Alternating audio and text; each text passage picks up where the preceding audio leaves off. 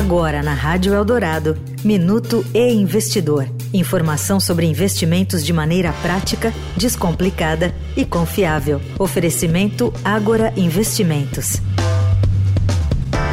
A inflação no Brasil chegou até em um dos lanches mais populares do mundo.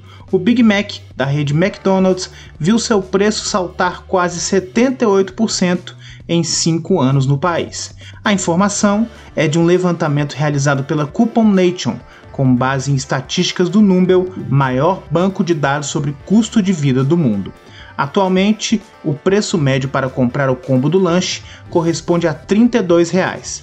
Em 2018, o valor era de R$ 18. Reais o que representa uma alta de 77,7% no período. Em 2023, o Brasil ocupa a posição número 60 da lista de 100 países que vendem os Big Macs mais caros globalmente. Na última colocação, entre as 100 nações participantes do índice, está a Líbia, onde o combo do Big Mac custa o equivalente a R$ 18,25. Já a Suíça é a líder da lista, cobrando R$ 82,91. Eu sou Renato Vieira, editor do e Investidor. Até a próxima.